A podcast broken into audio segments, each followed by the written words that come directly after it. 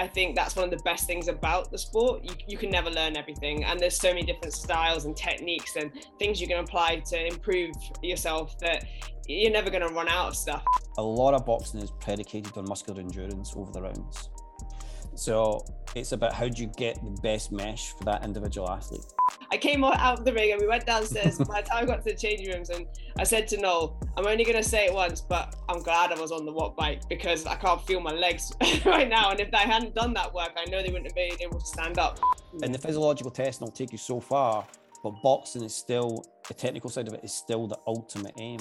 When you're the only girl in the gym, is it a topic you actually want to talk about in front of all the boys? Uh, is it something like is it still thought of as kind of like I don't want to say anything about it? And I've seen girls be complained at for their weight when actually they and they just don't want to say they're on their periods. They put on two pounds of water. When you start seeing 12 and 13 year old kids being forced into weight categories, you think to yourself, somebody's a slap somewhere, and it's not the kid. If you're eating the, like the amount that less than your a five year old kid would eat every single day, and that's it, then for one meal, then you're not putting enough food in your system and you can't perform at the best. Coaches need to be better educated in these things. Boxing coaches need to be better educated in these things. Auxiliary staff need to be better educated in these things. We can't let this crap continue forever.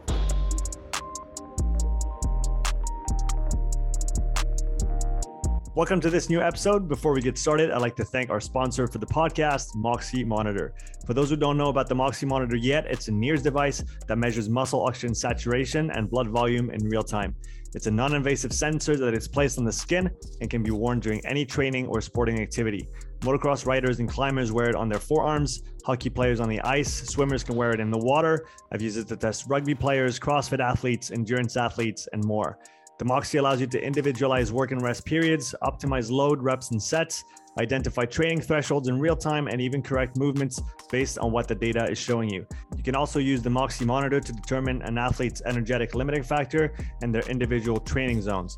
Using this process, you can better target the athlete's limiter with precision in order to improve their programming, training, and in turn, their performance. You can view and collect the data on your Garmin watch, and you can also pair the Moxy with other physiological testing products such as the VO2 Master, Pnoe, and Cosmed VO2 systems. The Moxy is a tool I've used weekly for over a year now with great success, and I highly recommend it to any coach who's interested in digging a little bit deeper on the physiological side of health, fitness, or performance.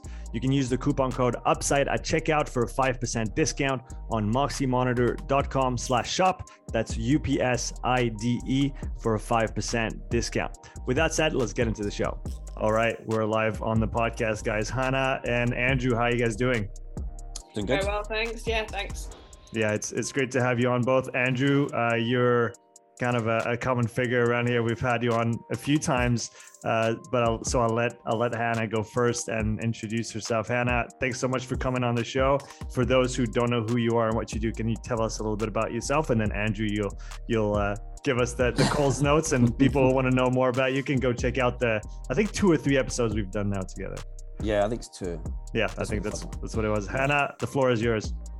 Cool. Uh, thanks very much. Uh, so my name is Hannah Rankin. I am uh, Scotland's first ever female world champion, and uh, recently I just picked up the WBA and IBO world titles down here in London at Tottenham Hotspur Stadium uh, on a massive night of boxing for me. So, yeah, dreams realised, and very very happy about that. Um, I also have a, a secondary career. I'm a classical bassoonist. I, mm-hmm. I play with orchestras, and uh, I've just come from a rehearsal actually. So, yeah, that's a little bit about me. Awesome. Andrew? Um, so as you'll ramble. So yeah, so I'm a sports scientist, exercise physiologist at Evolve Performance. We work with a range of athletes, uh, like, like Hannah, etc. And for my sins, an old bloke doing a PhD with John Babbage at Aberdeen University, with my uh, secondary supervisors, um, Ashley Williams and kind of Graham Sorby, where we're looking at all things physiological to do with boxing, demands and needs, and um, a whole heap of really super interesting geeky science. Yeah, yeah, as we've done in the past on the podcast. Uh, so we'll definitely go into some of this today. Hannah, um, can you tell us a little bit about how you got started in boxing? Were you always in the world of combat sports and boxing, or how, how did you come to it? Uh, no, actually, um, my first sort of experience with combat sports was actually taekwondo as a, a kid. Um, my mum made the clever move to avoid us fighting each other at home and send us off to a club to do it, you know, because then somebody else was supervising that. So um, me and my sisters, we all did taekwondo were little, but then I actually um, followed a career into music. I did my undergraduate in at the Royal Conservatoire of Scotland in Glasgow, and then at the end of that, I wanted to get sort of uh, active and fit again, and was not really a massive fan of normal gym stuff. Like I'll go in there and I'll use the treadmill and I'll leave, you know. so um, yeah, no, I like combat sports. So I went back into Thai boxing uh, at the Grip House in Glasgow, and then when I moved to London to do my masters at the Royal Academy of Music, I wanted to continue doing combat sports, and I went to a gym there met my coach Noel Callan, uh, who's still my coach now, and he got me into boxing and absolutely fell in love with the sport. So a really late starter, but uh, someone that is just super obsessive and, and loves learning new stuff. So yeah, it worked out well. Uh, how many years have you been boxing for now? So that's coming up. If you include my sort of like box fit days, maybe uh, ten years. Ten years. Is, 10 is years, that? Yeah do you consider that to be a long time in boxing or are you still learning things day to day absolutely not a long time in boxing at all um, there's i learn something new every single day when it comes to boxing and like i think that's one of the best things about the sport you, you can never learn everything and there's so many different styles and techniques and things you can apply to improve yourself that you're never going to run out of stuff so yeah I, I would say i'm a relative baby in the sport in comparison to some other people Awesome. Um, and Andrew, how many years have you been in boxing for? Um, a lot of years. Um, Dinosaur, right? yeah, this is it. I was um, lecturing some kind of uh, undergrads, and uh, we spoke about the time before internet, which was like a holy shit moment for most of them. it's like, yeah, wow, I grew up without internet. Um, so yeah, quite a long time, but probably not the sports science side. It's probably only been the last probably twelve years tops before that, I was stabbing in the dark, trying to see what works, what wouldn't work. So, mm. uh, so how did you guys uh, get to get to work together? I no. no. Noel Callan, yeah. Ears will be burning. yeah, no, uh, my coach. Uh, so I happened to bump into Andrew actually at the down in Glasgow at the Kinnick Gym, and uh, some of uh, the fighters that he works with, they had a show coming up, and I was meant to be on that show. So I was still doing some training in the gym, but I was actually moving. My fight had just been planned for later on, the world title fight. So I actually was going to do some commentary and I was working, doing some pads with Noel and Noel and Andrew were chatting about various things. Andrew was talking about something else, and Noel kind of was like listening in, you know, always trying to learn something new um, from the people around us. And yeah, that's how they started talking. Oh, do you think we could improve Hannah and do this, this, and this? And that's kind of where it snowballed, and that's when the the watt bike hell started. So yeah, I knew we were going to mention that. yep. tell us about it, Hannah. What happened with the watt bike? Uh, so I don't enjoy cycling. it's never been something I've enjoyed. I think because I lived at the end of a glen, there was never any flat roads to cycle on anyway. It was always like mountain biking, like bouldering over stuff on a bike. So I've never really been into the bike. And then when I when I started working with Andrew, he was like, right, we're going to use this to increase this, this, and this. And I was like, what, like actual cycling on a bike? I'm, I'm not into that. and it was basically caused a vast amount of trauma. Um, and Andrew can go into the details of like what it involves, but basically it's my least favorite session of the entire week. However, it has paid off massively and there was great improvements in my world title fight that I can only say it was down to the watt bike and yeah, it doesn't make me happy to say that, but it's true. that's that's that's really interesting because um, I guess most people, maybe people that don't know, even people that don't know boxing very well, when you think about conditioning for boxing, you think about running. Uh, yeah. So, Andrew, can you tell us a bit more about why the watt bike and what did you try to do with Hannah uh, on that implement, and and and how did you how did that change her her training compared to what she was maybe doing or not doing before? So obviously we we kind of got together, we did some physiological testing, and Hannah's got phenomenal low end recovery because we'll get into this in a wee minute about Hannah's running the altitude center. So the low end was very good, but the high end wasn't the recovery at the high end wasn't as good as it should have been. And a lot of that is was was to do with the fact that in the altitude center or altitude you can't push high intensity, so you can mm-hmm. never really train that threshold. So um, because this particular fight with Maria, we wanted to be able to have good high high intensive explosive moments and kind of sustained output. So um, we had to do some high intensity work, but I didn't want to do anything that was going to put too much pressure on the lower body and the joints. I wanted to keep it fairly low impact. So, uh, and I have a watt bike and I like that bastard. So I thought, let's share the pain. So we kind of just went through kind of basically just basic kind of um, interval session work, really, to kind of to look at kind of recovery points and slow and fast rates recovery. Because Hannah starts off with quite a nice fast recovery, and then it goes into slow mode, and we just want to have a much more fast recovery between rounds. And um, and that's been it. And it's, it's nothing really that difficult in the world of sports science, but it did pay off massively. Uh, but that in part comes in that whole thing that if you've never trained a particular item, and you know that, Sean, and then you suddenly do it, you get quite a fast physiological adaptation. Um, so the key now is, is we have to keep that watt bike adaptation going, Hannah?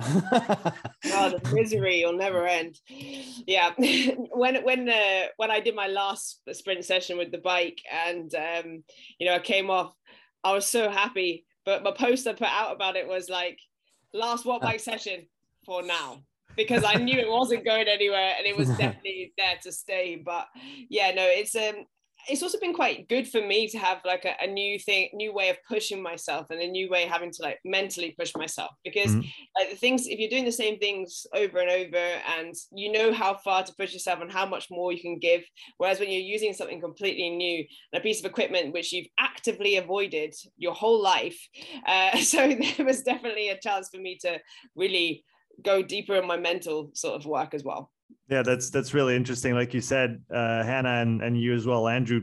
Usually, doing something that you've never done or that you haven't done in a long time, you're going to see some some yeah. pretty good changes pretty quickly. Andrew, how did you figure out through your testing? What did you look at? How did you know that she was lacking that high end recovery uh, and capacity that you were looking for? So obviously, we, we obviously use the Moxy pretty religiously now, right? And that's that, that was a big factor. So what I was looking to see was just kind of what was the lower limbs and the upper limbs doing uh, in training sessions and what the recovery rate was like. And we were basically just looking at oxygenation, kind of looking at, you know, how things were going through the sessions, how the muscles were recovering, the one minute recovery points. And um, and we kind of discovered that the recovery wasn't probably as good at the high end. So off the bat of that, we thought, well, how are we going to make these changes quite quick? Uh, because obviously you've, you've got a limited window, say eight weeks for the camp. The last two, you don't want pushing it too hard. So I figured we could get the bulk of the good stuff done relatively early. Um, and then the good stuff was becoming so good. I thought, let's just keep it going. Um, because the adaptations were getting there. And, and that was it. I mean, it was just basically off the back of just standard physiological testing. Just thought, right, this is not recovering as well as we want. The other thing was where Hannah was, we want a bit more leg strength as well. Yeah.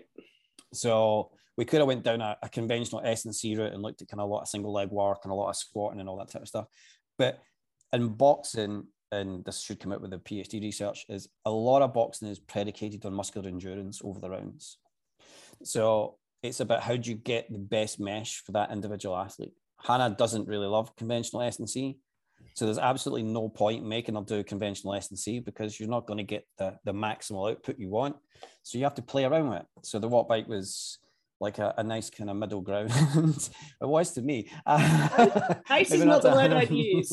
um, and it just gave us that that really good thing. And the other thing is Hannah's super competitive. So any anything that can produce a metric that can be kind of smashed is, is going to work really, really well. And I think, you know, some S&C, you know, you could obviously do RSI test and a kind of movement jump testing, but it comes down to kind of, you know, how applicable really is it to that particular athlete. So, you know, it's kind of went well. Yeah, Hannah, how did you how did that that watt bike training uh, impact your your feeling on the I guess in the ring when you were when you were boxing? How did it transfer? So I think first of all, like like Andrew said, I was looking for more strength in my legs um, and more balance. Mm. And actually, whilst I was using the watt bike, I was trying to be more sort of even on both sides of my legs. The first one I did, I was watching it, I was like, why am I going real heavy on one side and not the other side? So I was like, I was trying to work on that side of it as well. So I was much more balanced. And on fight night, my my, my stepping back and, and landing and stopping, um, I was just quite fluid and not so balanced myself. So that that definitely played a part in that as well. And just by the end of it, I was really glad that I did all that extra work on the bike because this is the first time I boxed 10 rounds on the back foot. So I could feel it in my legs. This is the first time I'd ever felt that in the like the front of my thighs. I was like, oh my god, this is horrendous. Why would people do this every fight? Um, but yeah, I think I came out of the ring and we went downstairs. by the time I got to the changing rooms, and I said to Noel, I'm only gonna say it once, but I'm glad I was on the watt bike because I can't feel my legs right now. And if I hadn't done that work, I know they wouldn't have been able to stand up and actually execute the game plan that we had in place. Mm-hmm. So yeah, for me it was quite uh, it was positive, but also worrying because it meant I'd be doing more of it. Yeah, mm-hmm. I, I think about this as well as I mean, th- this is where it comes down to kind of, um, I, I, guess the difference between what we do and, and other, you know, kind of people that do training is that we live and breathe boxing, so we know boxing sport. And that makes a big difference because if you just go and get sports tested by someone that doesn't know the sport, you'll get a very generic program. Mm. And we had a very specific game plan that the Hannah's coach Noel had come up with with the fight and I know boxing, so I can understand the game plan. So I can see, right, we need acceleration, we need deceleration, we need braking motion, and we need to be able to, you know, perpetually kind of create that time and time again. So that just allows us to really dial in a program that's really specific, and and it all kind of came together really good. I mean, from start to end was was phenomenal. I mean, uh, it was it was kind of funny going through the data because the data never really lies and no. just seeing that initial recovery and then see that and other things like just kind of explosive power movements just dramatically constantly going up on a linear scale recovery constantly going down. It just came together so well that balance was good time was good distance was good hand speed was going up everything was everything was just going up and up and up. And you're waiting for the plateau because you know it's going to come. But i think in this case we just timed it partly maybe through a little bit of luck but we just timed it to perfection that the peak happened right. Because there was a little bit of a point where we're wondering when was the peak and when was the kind of the trough going to happen? And we were lucky it, it worked out really really well. So but mm-hmm. that comes into hannah's work ethic as well because she's like an absolute savage. So she'll just constantly work which not all athletes do. So you know when you're an athlete that's very driven very focused and puts maximal effort in only good things are going to occur. So it was it was good it was a good camp. Worked out actually really really well. Um hannah do you feel like had you had you maybe done this kind of work in running do you think you would have had potentially the same the same returns or was this was this something maybe special or different about the bike that allowed you to, to feel so well in, in the legs I love how you two both keep saying the word special when it comes to like, these things don't go together for me. But um, yeah, no, I think like obviously I, I do as andrew will probably explain later but i do a lot of my cardio uh, at the altitude center here in london. So um, at you know however many thousand feet it's at. And um, running at high altitude i've always done my sprints there. So like my recovery has been really really good. But then mm-hmm. i don't think i can well, as I've, I've learned later on, I can't max out to my my full capacity in there because your body just will not allow it. Um, like you know, the first time I went in there, like it wasn't the breathing that caused me problems; it was the lactic buildup. You know, I mm. found that it was just so, and it just wouldn't go away. you know, it was really hard to work with. Um, and I like I like running, I like sprinting, I like the the competition with that. Mm-hmm. Um, so for me, it's never like, oh, it's the sprint session. Whereas when it sprints on a bike, it's a whole other thing. And I had to really push myself a lot harder um, to achieve it. So I quite I'm quite grateful to it because it made me find that next level in my in my mind about how how to do this, how to get through it, what I'm gonna do to make myself better. And it's like that sort of really sick, twisted sort of thing where you're like, I'm gonna, I know this is gonna hurt, but I really want to get to that next bit that I want those numbers to change to here. So I want to achieve that more than I'm upset about how much this is killing me. Like mm. it's just like that super competitive. So I'm always been like that with myself. So I think with running, I always know I've got it, and it's there's stuff I can always work on. But with the bike, there's other things that come into play a lot more, and uh, it's just it's interesting. Mm. Yeah. we should we should probably add that the bike has been done at it's not in the altitude. We're not no. doing the bike sprints at altitude. Um, and, and that, I mean, that's the interesting thing for me was that the altitude training provides a really nice kind of cardiac output level. So you get that nice kind of stroke volume, get a nice kind of left ventricle development and all that good stuff. But it's not brilliant for high intensity work because you just can't push that hard. And mm-hmm. we needed, we needed that because in boxing, as you look through conventional boxing data, you'll see that the heart rate peak goes up and the VO2 kinetics shoot up very early on. So you need to be able to sustain and maintain that. So you can only train it certain ways. Um, and the other big thing that a lot of people do incorrectly, in my opinion, is there's a lot he- heavy emphasis on upper body work, like landmine pressing and try to develop shoulder strength. without appreciating that everything's coming from the ground up. So if that foundation is not solid enough, you're just making a house that's going to topple. So for us with Hannah, it was a case uh, we need to do strength work for the lower legs, which we did, but we needed to look at ways of creating kind of obviously all that super science and mitochondrial kind of density increase and, and all that good stuff. So we, we did that. The bikes was just a great way of doing it. And it's the other thing is it's not time consuming. Mm. So you can get the session done. Yeah. You know, there's no point struggling in a session for 40 minutes when we know we can condense it into maybe like a 10 minute session or whatever and get the work done for the day. And that's that's the key thing as well. Also, yeah. I think for me, like the the difference, I never really thought that um, I always thought I was quite strong with my legs. I always thought my legs were quite strong. So when we did the testing and stuff, it, it really showed a whole whole lot of information that I didn't really realize. And I always just put my like unbalancedness to basically being stupid, stupidly clum- clumsy because I always have been as a, as a child. Everyone's like, Hannah, you're so clumsy. And I grew really quick. So I was falling over myself all the time. Um, and it's actually some of the, the sort of unbalanced stuff is probably in my head a lot of the time because I panic mm. about where I want to be. But like strengthening my legs and actually doing specific work on that this camp has been really fascinating for me because suddenly I'm I'm more balanced, uh, I'm less less wobbly, and in the ring it, it's just really changed things around. I feel strong and, and solid when I'm there. I'm less likely to get pushed off and much more balanced. So yeah, it, the whole testing side of it was really interesting because it, it showed me something completely different to what I thought. I always thought my legs were super strong, but actually there were things that could be done to make me more balanced and, and much stronger. Mm-hmm. Is there is there other aspects of your training that have changed maybe significantly since you started working with with Andrew? Um, I think so. We've added in some more sort of high intensity work on the bag, um, and because I can go at one sort of pace for a round, and it's it's quite a quick pace, and I'm I'm good at putting the pressure on, but I want to be able to have little bursts of more like more speed combinations and then come back out of it so go up and then come back down and, and we've been looking at that and using a heart rate monitor a lot more mm. uh, which I've, I've never used it before. So uh, actually applying that into work, work on the bag on the pads um, and then also testing like my speed when the difference between the bags and the pads that was fascinating too. But just overall, adding in a heart rate monitor has shown some really interesting data that I, I had never thought about.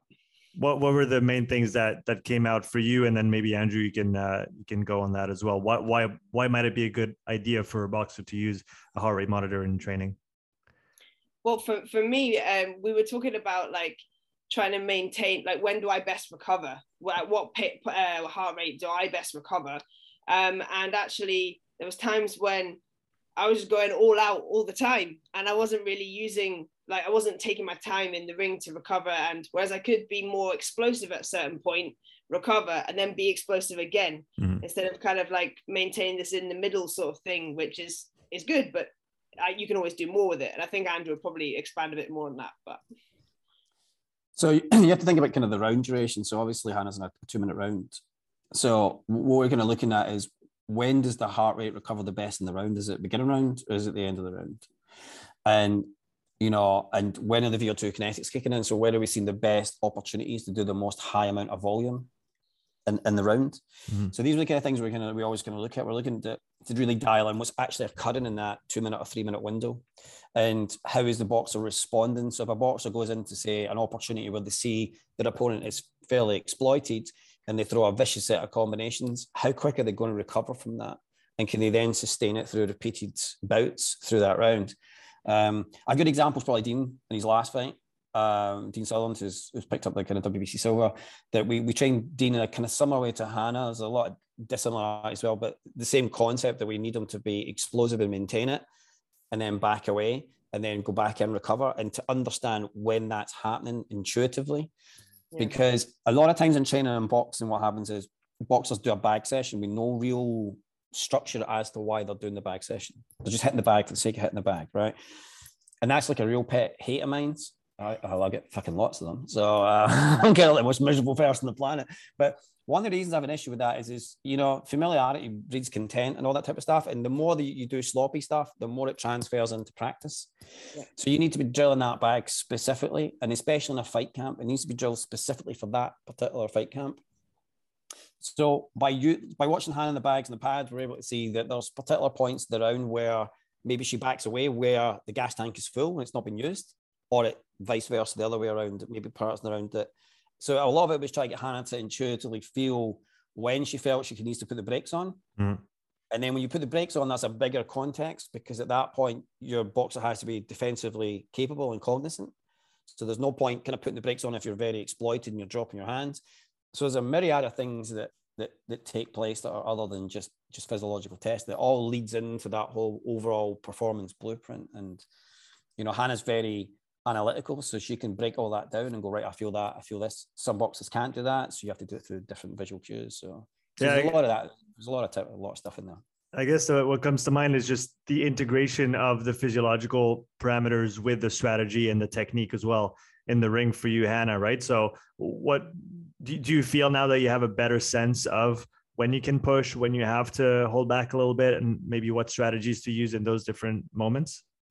Yeah i think it's something that i'm still learning a lot about because it's, it's all just this is all really recent for me like you know after this last camp. So it's why i'm actually super excited about my next camp because there's all this stuff that i now have a, a, kind of an idea about and how we're going to use it and like what we're going to build or what we're going to change what we're going to do.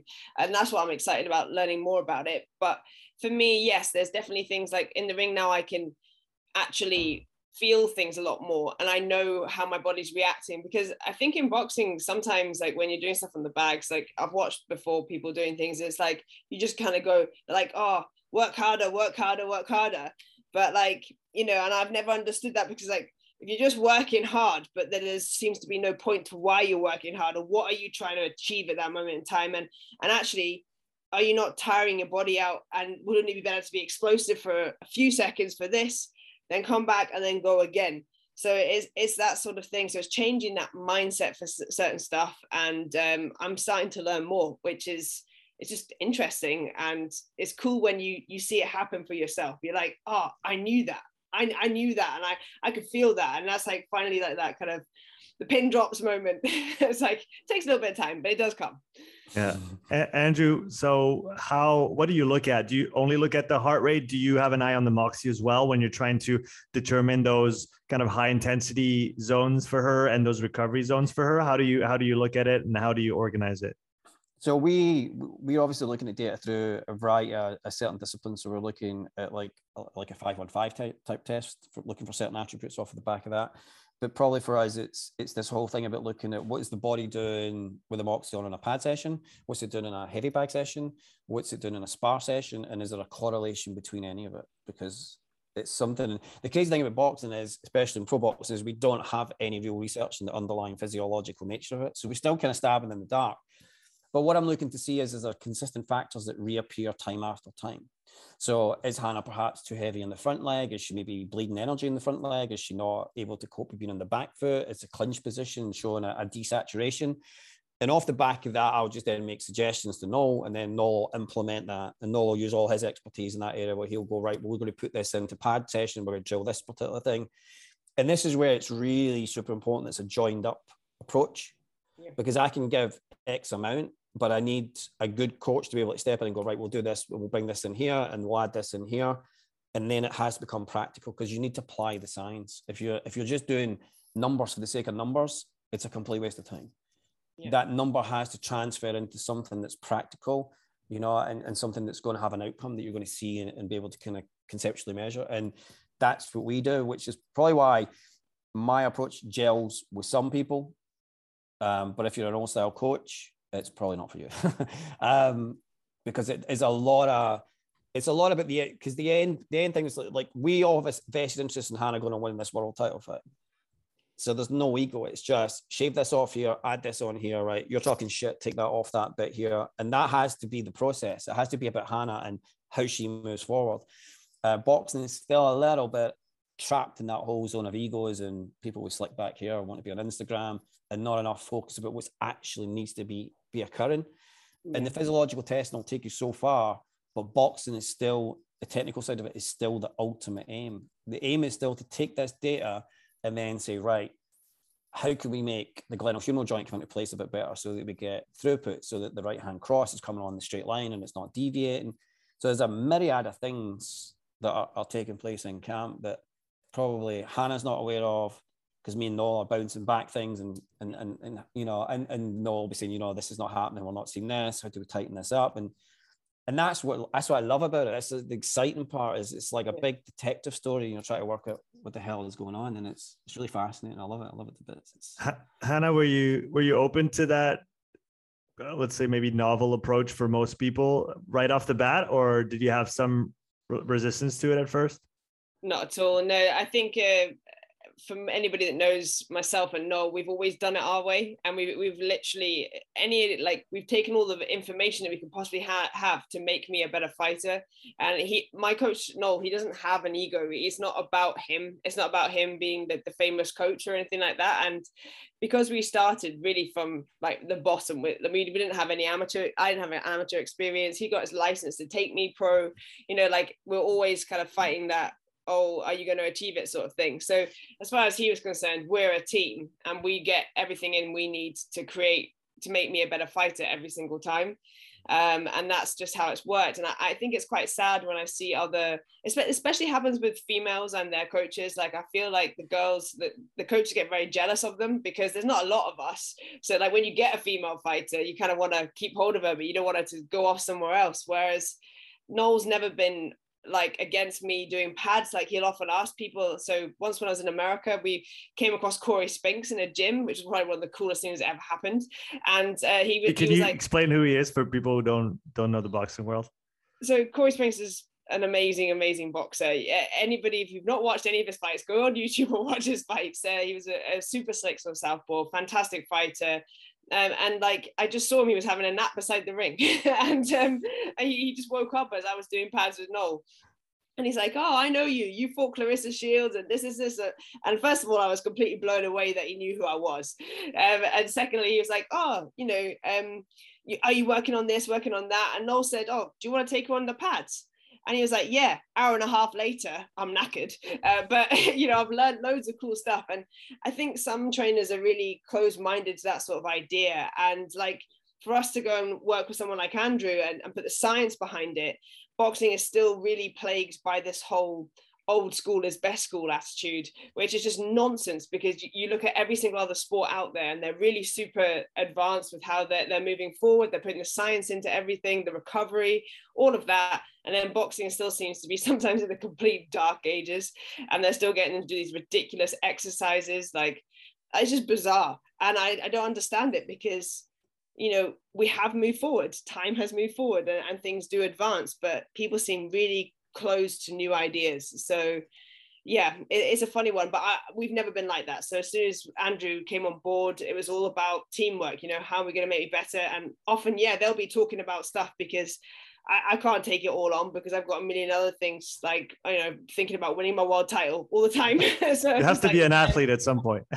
yeah, you know exactly. I got to do the rest of the stuff. So um, yeah, no, it, I think it's great, and you've got to you've got to trust your coach you've got to trust the team around you uh, and that's why I'm, I'm super sort of team oriented. I, I, like to know exactly who's in my team what their position role is and and how we're all working together to create the outcome. That's what I want it to be about. It's, it's not about one person. And, uh, Andrew how was your say integration into the team? I guess you you knew Hannah's coach before already well, it was kind of funny because Noel just gate crashed the conversation I was having about sports science. So we were in Aberdeen, it was Aberdeen, yeah, for Billy and Dean's uh, World Youth title fights. And I was always chatting about carbohydrate intakes uh, and Noel gate crashed, basically, in a nutshell. Just kind of walked in and sat on the kind of footstooly thing and went, we need to chat. and, and that was kind of it. And then spoke away and we spoke about things. And then the following day we were over I think why we were over. I think we were just kind of over to get them loosened up before the fight. I think it was. Yeah. Um, um, and then Hannah was there with Noel doing some pads and things and started chatting away. And then we kind of spoke about doing some physiological testing. And uh, and then that was that was the start of the Wattbike saga. Um, so we, uh, Hannah came up to Aberdeen, did a couple of days of testing. We did everything from lactate testing right through to like a five modified 515 on the bike, uh, which uh, Hannah didn't like. Um, there's a trend here, Hannah. Bikes. The first testing was the, so it, it's funny because with the first testing that we did um, was I was super disappointed with my scores. Yeah. I was super disappointed with how it went and everything like this. So the next time we did it, I was so determined that it was going to be totally different and stuff like that. But like it was the first time I'd ever done that sort of testing, and everyone said to me, "Hannah, you've got to have a base level." But that's just like it. Like my natural response was that shit. It's got to be better. So like we're just I, I just was super competitive right from the beginning with it, and I think that's what kind of drew me into it. Um, I didn't know about the watt bike then. but yeah. I mean, and I mean, it's interesting because uh, this is a good, uh, the, the testing is a good example of applied sports science, right? Because uh, one of the things we wanted to do at HANA was do substrate evaluation using the portable metabolic device. And that particular kit that we had was, what do you say, word shit. we had a lot of problems with the mass, we had a lot of problems. With, and at that point, you know, if you get a lot of experience in sports science, you go, well, you know what, we can get that data in a different way. So we don't hmm. need to really rely on it. And at that point, that, and that was an interesting turning point for me as well because I ditched using the metabolic cart, the portable one, mm. but managed to still extrapolate out from the Moxy a lot of more kind of, I guess, theoretical concepts of fat mass construction and VT1, VT2 out of that. But suddenly that reinforced my PhD a little bit more. And we've taken substrate testing out of part of the PhD because we think we can find it in other ways. Mm. So there was an interesting one for me that day as well. So it was a big learning curve for me as well because some things just didn't go the way it was planned to go, which is always the case. But but it was an interesting day. And I think what was interesting for me is is that you always try and tell athletes testing days are not about winning yeah. and they're not about failing, they just are. You know, it's just it's just a baseline. It's an evaluation, some, right? Yeah, yeah. But some athletes, Hannah, um, kind of still want to try and go to the extremes and um and they make for interesting evaluations. Because mm-hmm. then I'm looking at the evaluation thinking, well, I'm, I'm trying to baseline this. Yeah. And this is not going to be baselined because Hannah's pushing too hard. So so I had to kind of put the red pen out and go F. Um, um, but so my evaluation with boxers is, and I, I, think I spoke about this in the other one as well, podcast, is we go through everything from movement assessment right through specific boxing testing, including sparring. So um, sparring is a fundamental test because we need to see how that body differs in a spar, both from a movement point of view, from a cardiopulmonary point of view, and from a biomechanics point of view, and everything else, mm. how it differs to the training methods.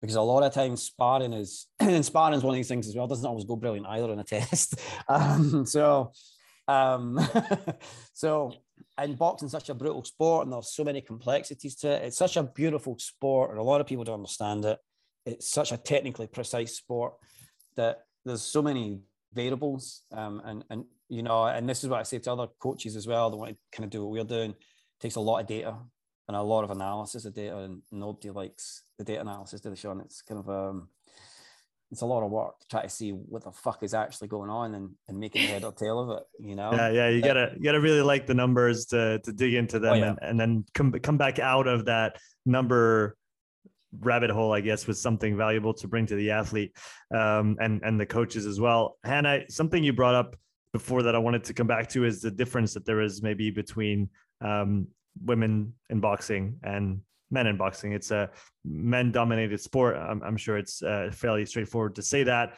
Uh, can you can you talk a little bit about your experience in uh, in, in in that realm from that from that perspective being a woman in a, a men dominated sport uh, i assume i don't know but i assume there's a majority of um, men coaches as well uh, I don't know if there's a lot of, of women coaches in, in, in boxing, so um, maybe you can you could just take that off. Yeah, so obviously it is a male dominated sport. Like when I started, like you go to gyms for sparring and like they still didn't have female toilets. Like the boxing gyms were just for boys. Like that, that was that's just like a really basic thing. But you know, um Noel's always been really good at talking to me about like we, we, always have very open discussions about like so my period and like that time of the mm-hmm. month and when that happens and how I respond and how my body feels because I still like as soon as you try and talk about that, I used to it used to be the case anyway. Quite a few coaches you mentioned that, and they all kind of choke and just walk away. Like they just don't even know what to say to you because they're like, this can't. I, I don't know anything about this. Um, yeah, they just know nothing about it, and it's not something they've ever talked about or want to talk about. You know, but actually, it makes a real difference for us. Um, you know, for for me, I know prior to actually coming on my period, my reflexes and my coordination aren't as good and uh, also like I need to eat more. Uh, I want to sleep more. Um, you know, and also during that time, your body hurts more. So there's lots of other things that are changed by that. Also, obviously, because it's a mainly about weight, we do put on water weight. So, like for the the WBC, the World Boxing Council, they actually allow a two pound water weight allowance for mm. women when they're fighting for titles. Mm. The other governing bodies do not allow that for a, a, world title. So it's managing like your time of the month. Like I'm on the pill because that means that I can control it better. Uh, and I know a lot of other athletes in all sports are actually on the pill because it means you can control your timings better. Um, and uh, yeah, it just means you don't come on on a competition day. Also, it affects your hormones and your emotionals. Uh, like so, there's days mm-hmm. when I'm due to, just before I'm due to come on. Noel will I'll come in the gym and Noel will be like, today you're going to work on the bag and we're not really, we're not really going to talk much like because i'm horrible. You know i'm just horrible snappy and moody about stupid irrational stupid things. Um, and also obviously when you're in camp and you're cutting weight it makes you even more horrible. Mm-hmm. so yeah it's it's actually quite an important part of it. It does make a difference. I never spar on those days. Like yeah. that's just that's just the rules uh, because i don't know my lefts and rights like I'm literally doing something complete. I think I'm doing one thing and I'm going the other way. so yeah, it does make a difference and an impact on sports. So that's one of the differences, uh, like I suppose physically mm. and mentally that we've got to deal with. Um, also, like you know, things like having children, and uh, if you have decide to have a child as a professional, there's quite a few females that I know that have done that but then coming back in again, there's always the thing: can you still take body shots, uh, or has that been affected? Yeah. Um, and how you work around that, and whether or not mentally actually having a child. This does affect guys too. Um, having a child, how it affects your outlook when you're in the gym. Can you, mm. you know, are you actually fully focusing on your job, or are you, you obviously thinking about your kids, which is obviously understandable. So there's that side of it as well. Um, obviously, the differences for women and guys, is, the really obvious one is we just don't get paid the same. That's a, a massive situation for us. Um, and I find that really frustrating because I bleed the same, I sweat the same, I work just as hard, and I still don't get paid the same. Uh, so, yeah, that's one side of it too. So, I think uh, as well for nutrition, things as that that can play a, a part in it as well. So there, there's loads of different things which actually is very different for guys and girls uh, mm. but maybe stuff that people don't think about.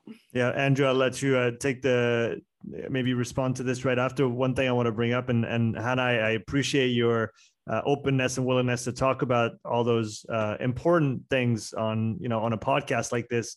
You're talking about your period. I just had the case a few days ago where um, a young lady came in for some testing a runner a good runner. Uh, and it was that day where she doesn't feel good where she's got cramps where her belly hurts uh, her stomach hurts. And i just said you know what? We're not going to do tests today. There's no point yeah. in doing an assessment today on the one day of the 28 that is going to yield some results that are probably not going to be representative of who you are, of what you can do, and that is not a good baseline. And so I just said, come back in a three or four days when you feel better, and we'll and we'll do it then. And like you said, I think and and that's something that I've, I've talked about before in the podcast and I think is extremely important and it's it's why I want to spend a bit a bit of time on it for us uh men and any any any man who's who works with female athletes needs yeah. to get at, at least get a basic understanding of of how this affects a woman's physiology, psychology, hormo- hormonal status, and everything else, so that we can better communicate with you guys, so that uh, we can have an open and adult conversation about those important topics. Yeah. And like you said, just okay, there's days where things are going to be on the table, there's days where things are going to be off the table, and every woman's different in that regard as well. And so yeah. there's not there's not going to be a blanket statement about this is how it's going to be. It's about no, you're going to have to just man up,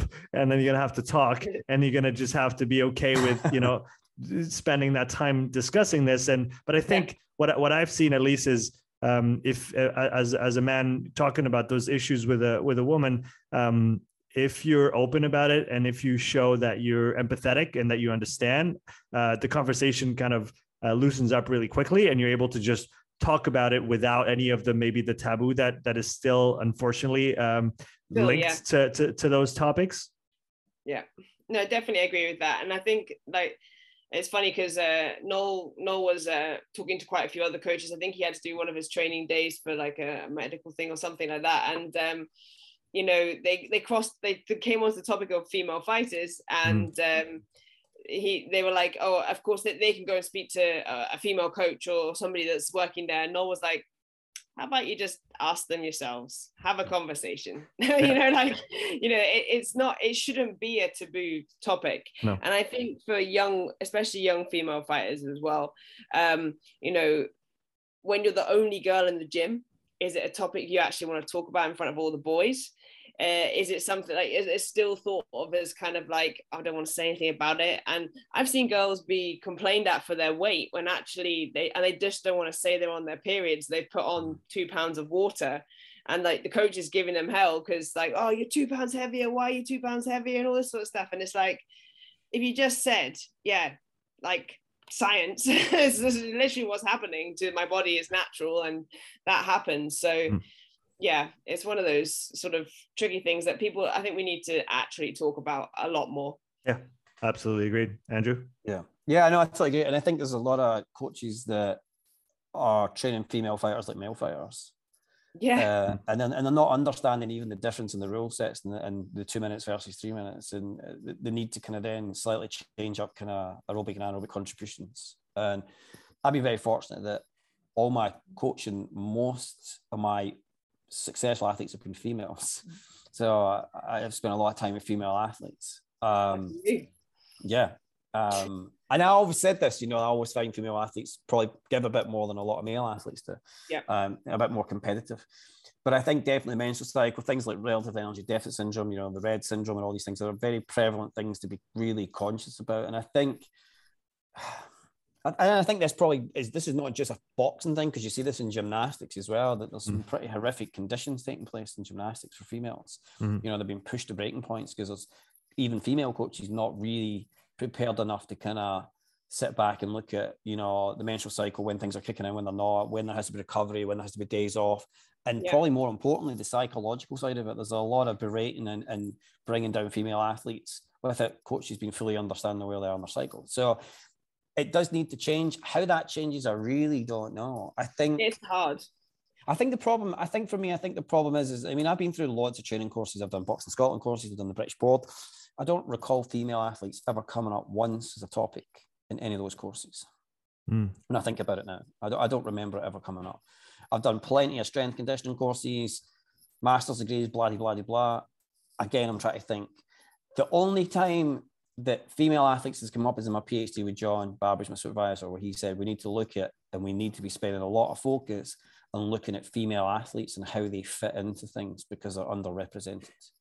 But also, yeah. I think as well, we should remember in, in the UK, like women weren't actually allowed to box until like what 1990 or something ridiculous something like, like, that. Yeah, it, crazy, it, yeah. Like crazy, like literally crazy like that, that's madness. They weren't allowed and the, the reason they weren't allowed to have professional licenses because we were i quote unstable due to menstrual cycle but that, that was actually used as an excuse. That was actually used as a reason as to why women shouldn't be allowed to box because we were unstable. Um mentally unstable. Uh, which is great. I mean i know a lot of guys will say that about their partners or their girls that they know and I, I can put my hand up and say there are times when i'm not most stable. However, the point is that is not an excuse no. to not allow women to do a sport.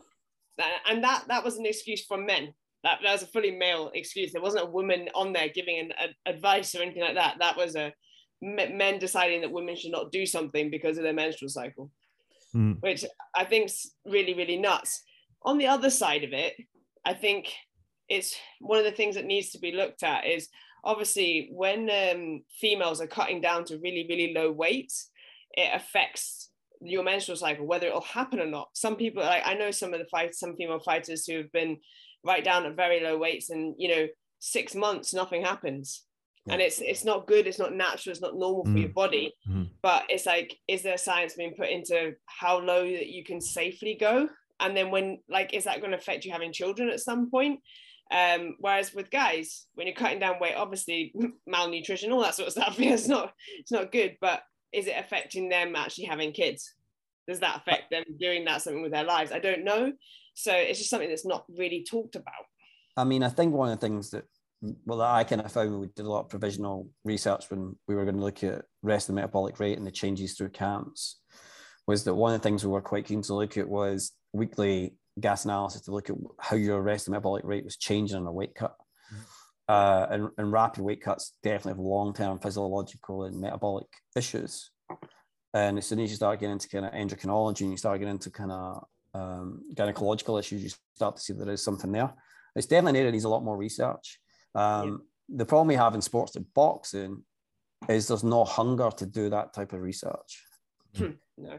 You know, and that's a big, big issue because, you know, we need a lot more research on males and females when it comes to kind of how these long term weight cutting effects are really going to manifest themselves in later life because it's yeah. clearly going to do something, you know, and it's like, and this is one of the things I have issues, not just with female boxers, but with male boxers in, in camps that they're making them cut crazy. I mean, Hannah I'll tell you, I'm not a big lover of crash weight cutting. I'm kind of, um, it's not my thing. I don't do water load, I don't do any of that thing because the reality is, is when a boxer retires, maybe at 30, 31, 32, they have got to have a normal life after it.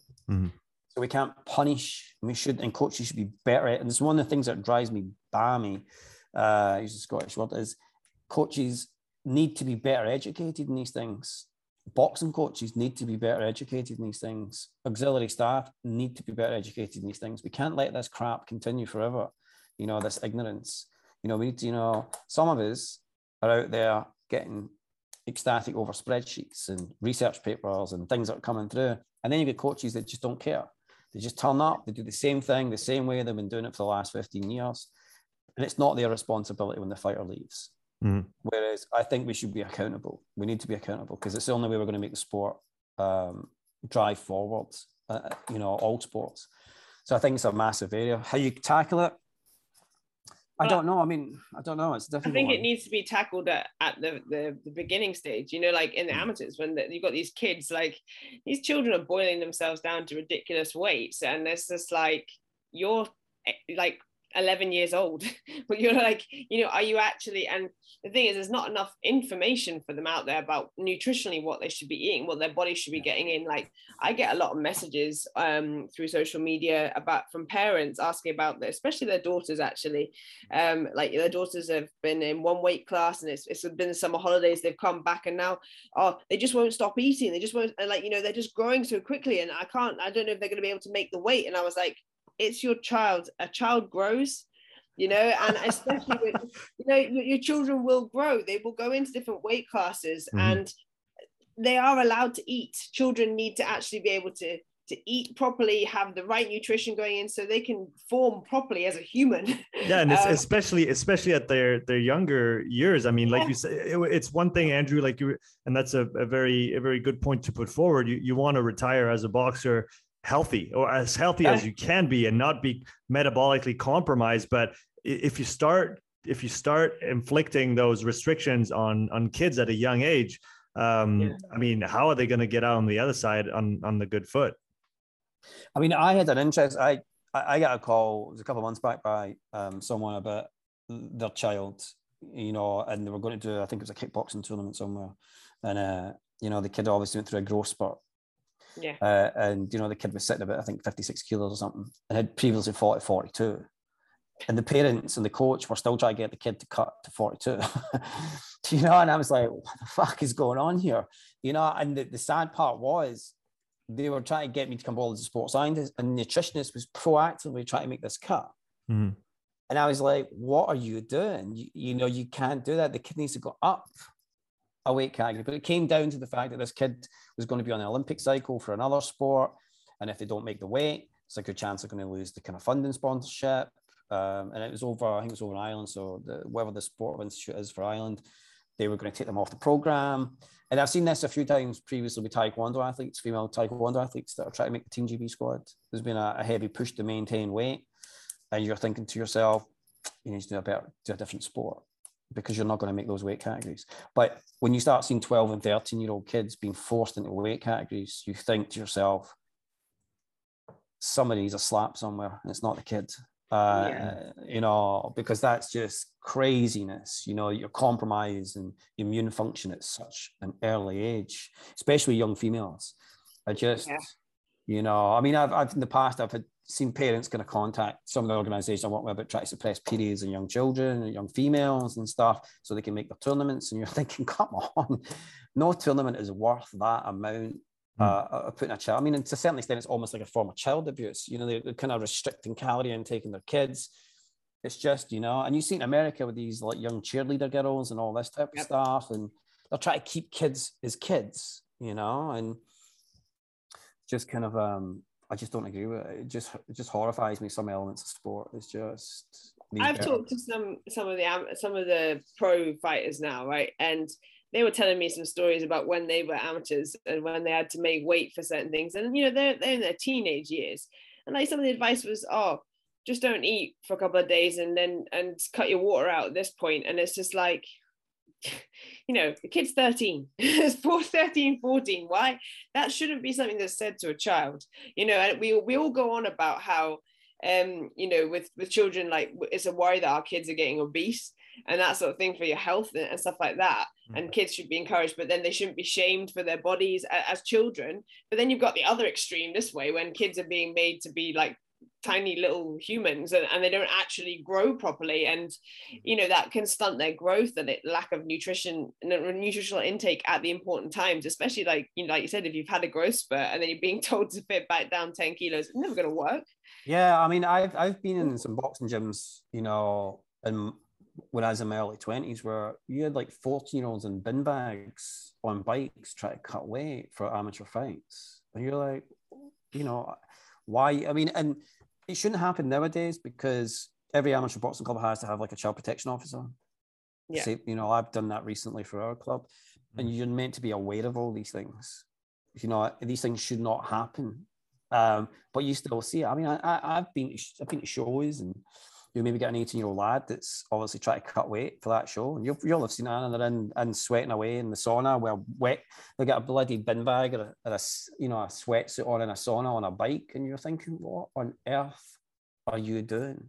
Um, the question is why why was no one giving you advice earlier on before the fight happened so that you can get yourself to a safe weight yeah. Uh, you know, obviously there's always going to be a little bit of water water cut at the end yeah. when it's for fighting, and I'm not saying that that needs to stop altogether. I mean that that's just part of it. However, if you're having to cut like 10 pounds the night before. It's just madness. That that's yeah. that's mad. And it's a combat sport so you're taking impact to your brain. You're cutting 10 pounds of water weight. The amount of water like water's there to protect your brain and you're cutting it out. You're never going to fully rehydrate in time for the fight so therefore yeah. you're putting your life at risk. Can you expand a little bit on this? Because that's something that i've heard before listen to joe rogan a, a whole bunch. He's my spirit animal as i like to say.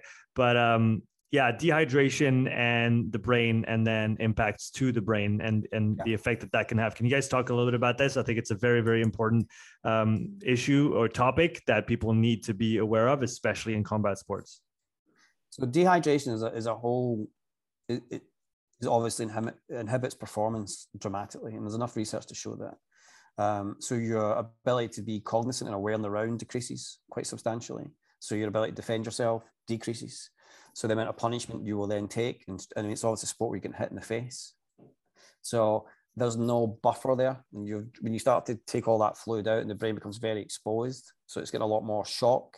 And then you're getting much. And then if you follow that game plan as an amateur through your career into your pro, the amount of concussive shock that's building up time and time and time again is obviously we believe is leading to like CTE and kind of all this kind of long-term brain trauma and there's been some links to kind of alzheimer's and there's been a whole other things. And it's not just unique to, to boxing because you see it in american football and all those other sports as well. There's, there's a lot of those sports as well where they're dehydrating down pretty big as well. Mma is probably the worst offender even even still. You know even though the ufc's released its kind of performance document there's still a massive component in that that, that shows me that there's still a lot of water cutting taking place at the end that's, that's quite radical. Mm-hmm. um, and at the end of the day, it's it's a sport where you are getting punched or kicked or kneed or elbowed in the face. Why would you compromise your ability to be cognizant and defend yourself and to maximize your performance by taking such a massive dehydration risk? I, I don't understand it. It's not something we do. It's not been something I've ever done in 25 years of coaching. It's not been something I've ever allowed. Common sense always told me, even before sports science, that that probably wasn't the best way of doing something. Because you only have to see your boxer in the ring perform poorly and take punishment. And this is when it gets into a very thorny issue about when do you stop a boxer?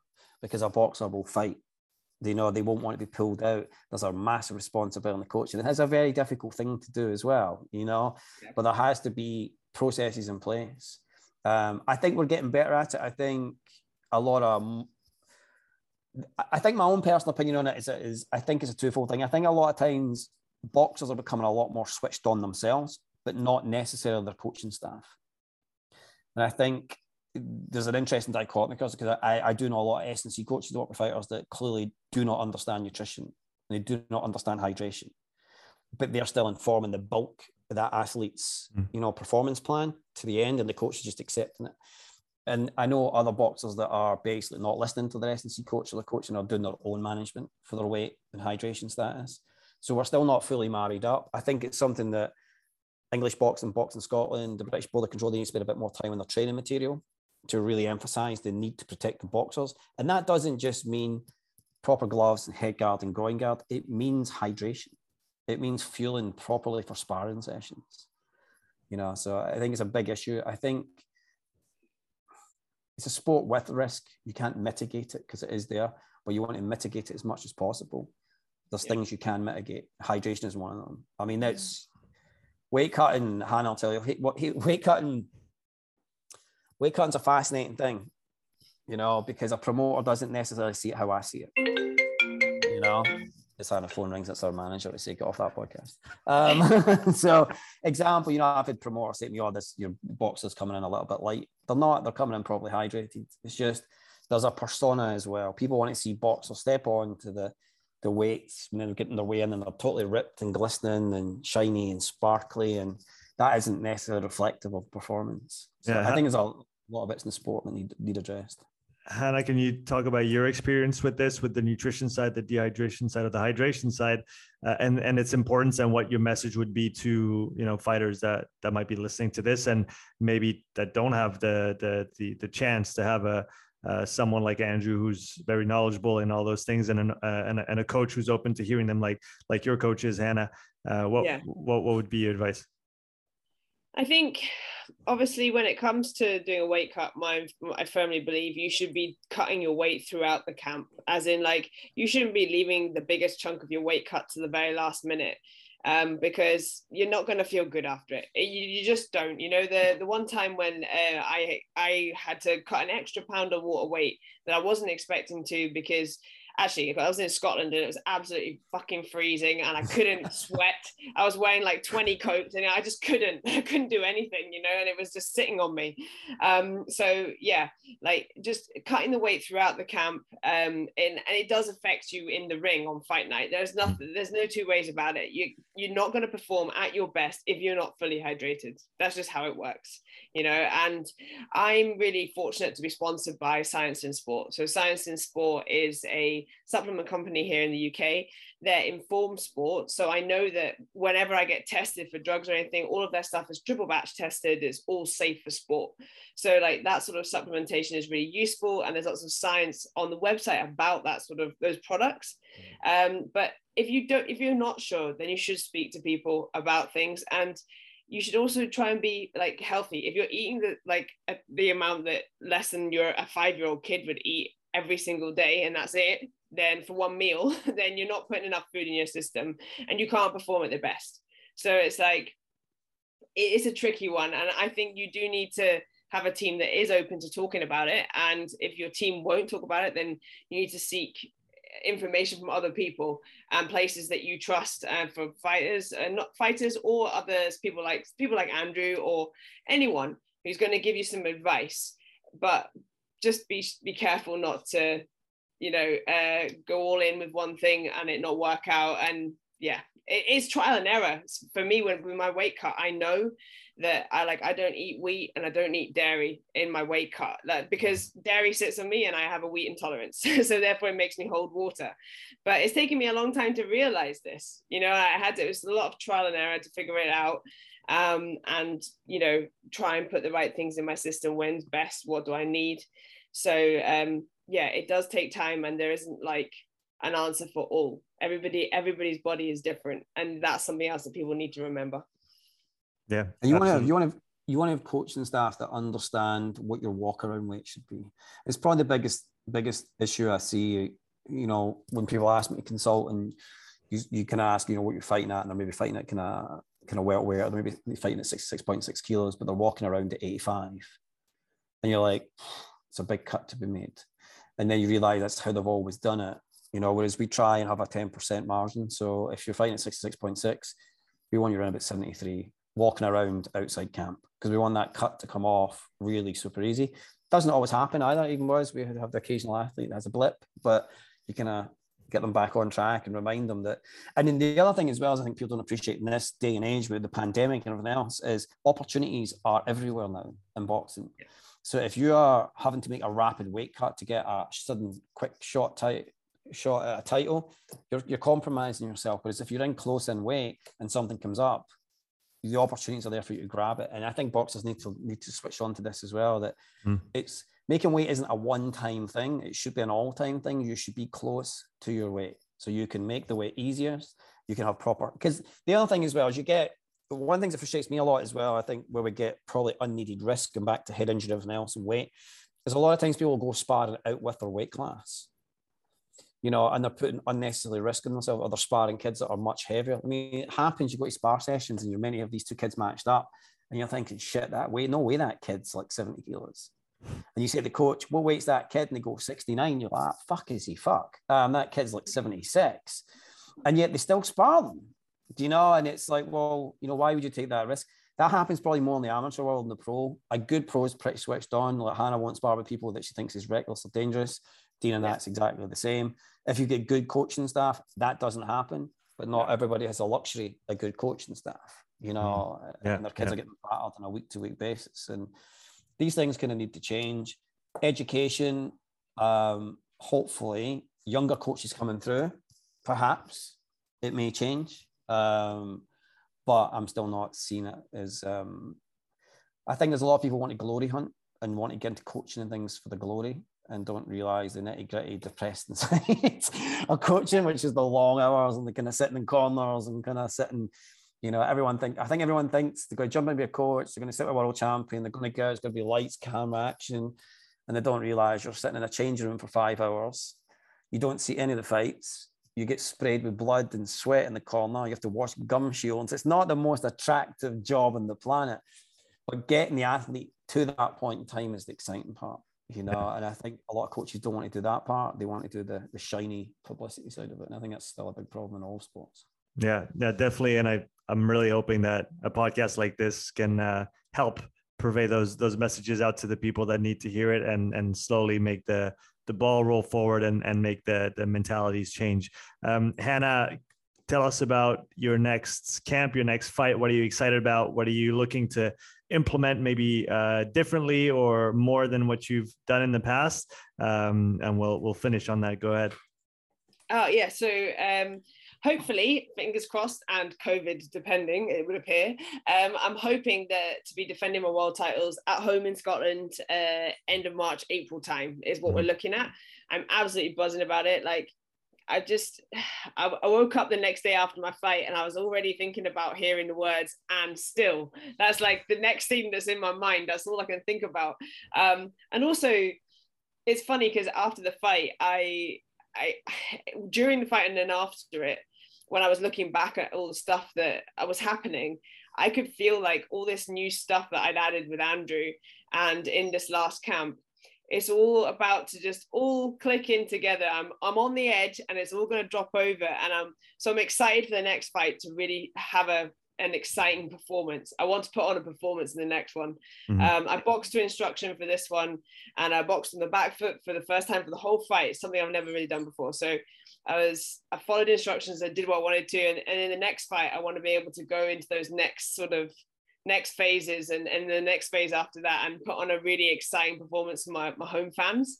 So um, yeah, that, that's my my focus just now, and just then I want to work towards unifying the division. But Andrew knows this, so, so we're working hard. yeah, and Hannah's in the labs. We've got Hannah up at Aberdeen Uni next week. So we'll be yeah. doing some cool stuff. We'll be doing like motion capture, mm-hmm. looking at kind of hand speed and biomechanic positions, and then um, a whole heap of um, things Hannah probably doesn't want to know about. no, I don't want to we're be looking at um, so we're gonna be looking at like rates of force force development. So we're gonna be looking at kind of that type of work. We're gonna be looking mm. at some Wingate trials, looking at aerobic anaerobic thresholds, doing some baseline markers because we're not in camp, so we're in pre-camp. So we get kind of mm. nice little opportunity to look at other particular things that we can maybe tackle a bit sooner.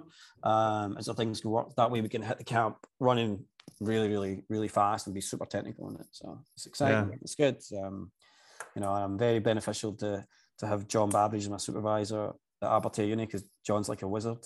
Um, he's probably as batshit crazy as I am, so it's a good combination, and uh, it's very exciting. Aberdeen are, are really proactive with this. You know, we've got the full ethic approval for the research project mm-hmm. with ProBoxers. It's the quickest it's ever happened for me, um, and it's it's very exciting. We hopefully you know, we'll have Han in the labs during her camp. We'll have a couple other pro boxers in during their camps. And we should hopefully start to build that data to let us see just exactly what's going on with boxing and, and how we can inform better strategies. And it's very, very super exciting. So. Well, these are some uh, some great times for boxing. Uh, Hannah, congrats again on on your results, and uh, very much looking forward to, to seeing what happens in the spring, guys. It was a great uh, great time having you both on. Andrew, thanks for coming back. Hannah, thanks for uh, accepting the invitation. It was really great to talk with someone like you who's absolutely passionate about her about her sport. Uh, I can I can tell it, and I'm sure everybody who could listen, who was listening and watching, uh, could feel it through the screen as well. Um, Hannah, where can you we find you on uh, on social media for people who want to follow your adventures? So I made it really easy for everyone because I'm not the greatest with technology myself. So um, everything is under at uh, team underscore rankin. So that's for my Instagram and my Twitter. And if you want to follow me on my professional page, it's uh, Hannah Rankin Boxer professional page uh, on Facebook. Fantastic. All those links will be in the description. Andrew, your links are in the description as well uh, Instagram and Twitter. Uh, guys, thanks again. And uh, I'll, uh, I'll talk to you soon. That's great. Thanks for having us on. Yeah, thanks for having us on. Thanks for listening to this episode. If you would like to support the podcast, please take a few moments to leave a written review and a five star rating on Apple Podcasts. If you want to watch this episode again, you can find the full video recording on my YouTube channel.